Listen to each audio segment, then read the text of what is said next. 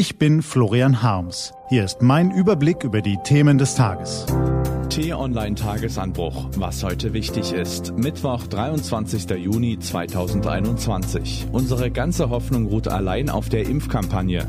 Doch läuft sie schnell genug, um die gefährliche Delta-Welle zu verhindern? Gelesen von Axel Bäumling.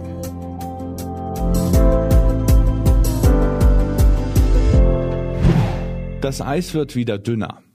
Das Schöne am Sommer ist ja, das Eis liegt nicht auf der Straße, sondern steckt in der Waffel. Falls wir das für eine unverbrüchliche Selbstverständlichkeit halten, könnten wir uns allerdings täuschen, mit dramatischen Folgen. Der Reihe nach. Wer in diesen Tagen durch deutsche Innenstädte spaziert, könnte glatt vergessen, dass sie soeben erst aus der Krisenstache erwacht sind. Einkaufsbummler, Fußballgucker, Kaffeeschlürfer und Partygänger bevölkern dicht gedrängt den öffentlichen Raum. Der Sommer ist herrlich, das Leben ist schön. Corona? Was war das? Die täglichen Neuinfektionen liegen unter 500. Die 7-Tage-Inzidenz dümpelt im einstelligen Bereich herum. Ja, prima. Und nun bald ab in die Urlaubssonne. Leider schieben sich dunkle Wolken vor die Sonne. Nachdem sie in Indien viel Unheil angerichtet hat, verbreitet sich die Delta-Variante des Coronavirus auch in Europa rasant.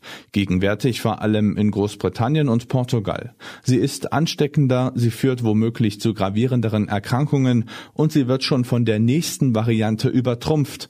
Delta Plus ist da. Nein, Grund zur Panik besteht deshalb nicht. Mit doppeltem Impfschutz birgt Delta für die meisten Menschen keine übermäßigen Gefahren, nach allem, was man bisher weiß, obgleich das leider herzlich wenig ist. Doch Stand jetzt ist hierzulande noch nicht einmal ein Drittel der Bevölkerung vollständig geimpft. Um die kritische Menge von drei Vierteln zu erreichen, wird es Herbst werden, und da sind die Impfverweigerer noch nicht einmal berücksichtigt. Auch jene Touristen, die unter einer gebräunten Haut eine Infektion aus dem Urlaub mit nach Hause bringen, werden die Lage erschweren. Das bedeutet, wir erleben gegenwärtig eine kritische Phase in der Jahrhundertpandemie, die leider immer noch nicht vorbei ist, so inständig wir uns das auch wünschen. Insofern wirkt die gegenwärtige Unbekümmertheit vieler Zeitgenossen tückisch und weckt eine düstere Erinnerung. Wie war das noch vor einem Jahr, als wir nach der ersten Corona-Welle unbekümmert den Sommer genossen und anschließend anschließend geradewegs in die zweite Welle stolperten? Noch macht die Delta-Variante in Deutschland nur etwas mehr als sechs Prozent der Corona-Neuinfektionen aus. Ortsweise liegt sie aber bereits darüber, etwa in Hessen, wo es schon mehr als 20 Prozent sind. Was geschieht, falls Delta im Spätsommer bundesweit auf eine in beträchtlichen Teilen noch nicht vollständig geimpfte Bevölkerung trifft und sich massenhaft ausbreitet? Verfallen wir dann wieder in Panik? Reagiert die Politik dann wieder kopflos? Hyperventilieren die Boulevardmedien? Marschieren auf den Straßen die Querfeldeindenker? Und welche Folgen hätte all das für die Bundestagswahl Ende September? Da baut sich leider ein perfekter Sturm für den Herbst auf, warnt Corona-Cheferklärer Karl Lauterbach.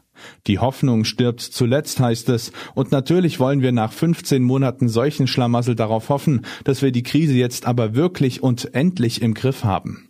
Doch schaut man, welche Entscheidungen gegenwärtig getroffen werden und vor allem welche nicht getroffen werden, zu wenig Luftfilter, funktionierende WLANs und Ausweichgebäude für Schulen, ein intransparentes Erfassungssystem für Intensivbetten, Gesundheitsämter, die immer noch mit Faxgerät und Zettelwirtschaft hantieren, muss man nüchtern feststellen, unsere ganze Hoffnung auf einen halbwegs normalen Jahresausklang ruht allein auf der Impfkampagne. Falls die stockt, falls sie nicht genügend Menschen erreicht, falls das Virus schneller ist als wir und womöglich noch widerstandsfähigere Varianten produziert, ja, dann könnte das Eis, auf dem wir wandeln, ziemlich schnell ziemlich dünn werden. Nicht erst im Winter.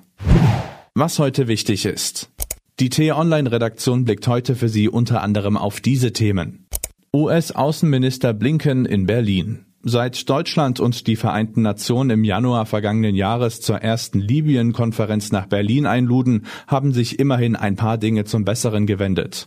Doch Libyen, das zum Schauplatz eines Stellvertreterkriegs zwischen Russland und der Türkei geworden ist, gilt noch immer als Brennpunkt des internationalen Söldnerunwesens. Wie der Abzug dieser Kämpfer organisiert werden kann, wird eine zentrale Frage der heutigen Außenministerkonferenz in Berlin sein.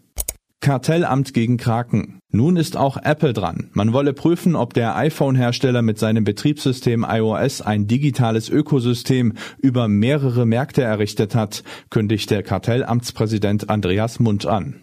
Und auf ins Achtelfinale. DFB-Kapitän Manuel Neuer darf also weiter seine Regenbogenarmbinde tragen, die Münchner Arena aber nicht in bunten Farben leuchten. Die UEFA kuscht vor Viktor Orban. Diese und andere Nachrichten, Analysen, Interviews und Kolumnen gibt's den ganzen Tag auf t-online.de.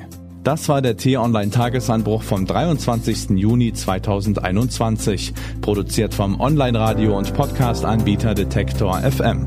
Immer um kurz nach sechs am Morgen zum Start in den Tag. Ich wünsche Ihnen einen frohen Tag. Ihr Florian Harms.